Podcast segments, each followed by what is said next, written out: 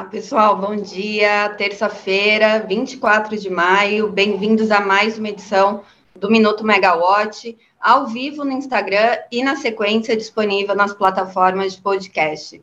Eu sou a Natália Bezutti, jornalista da Megawatt, e vamos aos destaques desta terça-feira. Para quem dormiu cedo, está se informando agora pelo Minuto.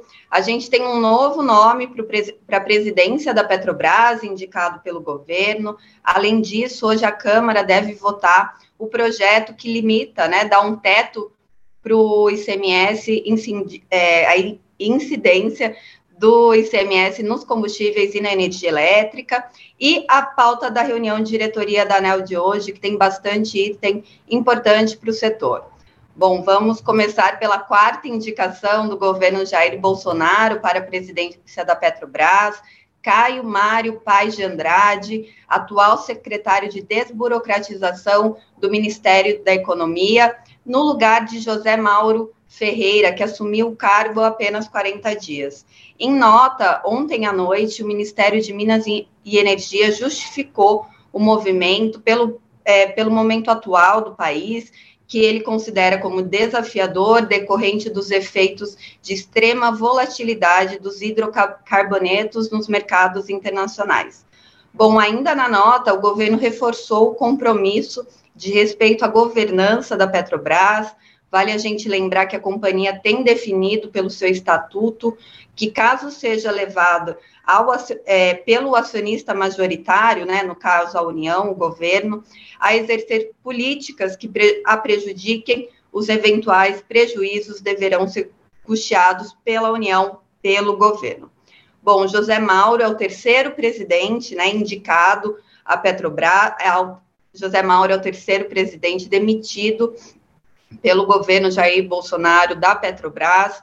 Sua indicação tinha sido bancada pelo então ministro de Minas e Energia, Bento Albuquerque, que também foi exonerado no dia 11 de maio, lembrando que a exoneração do, de Bento Albuquerque foi a pedido, mas o mercado comenta, né, que foi mais uma forma é, agradável, educada dele sair do cargo, que o, o presidente Jair Bolsonaro, né, já estava culpando por conta dos reajustes sucessivos, e na época em que o, o governo tinha indicado Adriano Pires, lá, lá atrás, mas nem tanto, né, para a presidência da estatal, e que ele não pôde ocupar por conta da sua empresa de consultoria, né, já que tinha um, um conflito de interesses, o nome de Caio Mário Paz de Andrade já havia sido ventilado como uma indicação da pasta de economia para ocupar o Ministério de Minas e Energia, mas então, como Bento Albuquerque estava à frente do, do, Ministério de Minas e Energia, Bento Albuquerque é, bancou o nome de José Mauro. Agora, com Adolfo Saxida, que também veio da pasta de economia, Caio Mário é, voltou a ser é, o nome dele voltou a ser ventilado ali no ministério, então agora foi indicado pelo governo para a presidência da Petrobras. Lembrando que Caio Mário é formado em comunicação social e ele foi o responsável pela migração dos sites do governo para o gov.com, né? Até agora a ANEL está passando por esse processo de migração. Quem acompanha o setor está vendo aí a migração, né? E tudo isso foi coordenado por Mário, é, por Caio Mário. Bom, tirando todas essas idas e vindas do mundo político, em teoria, o governo não pode demitir o presidente da Petrobras. Como a petroleira é uma empresa de economia mista, com ações negociadas em bolsa, a mudança do comando da companhia deve ser aprovada pela Assembleia de Acionistas. No entanto, como a União é acionista majoritária, ela tem poder para aprovar um novo nome na Assembleia. Agora, há dois caminhos, né? A primeira alternativa seria o atual presidente, José Mauro Coelho, renunciar ao cargo, assim o conselho de administração elegeria um substituto entre os integrantes do próprio conselho, até que um novo fosse eleito, e a outra alternativa seria parecida com a adotada é, na época de Roberto Castelo Branco, né? De permanecer no cargo até a re realização da Assembleia com a aprovação do novo nome pela, pelos acionistas. O colega Rodrigo Polito apurou, entre alguns analistas e integrantes do Conselho de Administração da Petrobras, que a nova troca no comando deve ter pouco efeito prático. Na opinião deles, a companhia não deverá mudar a política de paridade de preços na importação. Por outro lado, o mercado já tem ventilado também que entende que a nova troca é justamente para segurar por um tempo maior o reajuste, né, dos combustíveis pela Petrobras, é, porque a Petrobras hoje reajusta para cobrir a defasagem da política de preços. Então, o mercado tem falado que talvez o novo nome segure por um tempo maior o reajuste. Vamos aguardar como vai se desenrolar o dia. A confirmação da indicação saiu ontem à noite, então ainda tem muita coisa para a gente apurar por hoje. E, além disso, outra pauta guardada, né, e que tem tudo a ver com o momento, é a limitação do teto do ICMS a 17%, é, incidindo nos combustíveis e em energia. É, o projeto está previsto para hoje, para a ordem do dia da Câmara de hoje, o último item da pauta, e deve receber uma pressão aí grande de Arthur Lira, o presidente da Câmara, para que seja votado, mas a gente só vai ter certeza né, da deliberação desse item hoje, depois de uma reunião de líderes da Câmara, que acontece logo após a hora do almoço. Então, se permanece ou não. Vamos só fazer uma contextualização é, do porquê né, dessa pressão. Primeiro, é um ano eleitoral, então a troca da presidência da Petrobras tem tudo a ver, a limitação do ICMS também tem tudo a ver, porque o, o consumidor, né, a população está sentindo o peso dos combustíveis e da energia elétrica nas suas contas mensais, e o, os estados, eles arrecadaram no último ano é, 100 bilhões com essa incidência do ICMS. A, a, essa incidência responde por 70% das, é, da arrecadação estadual.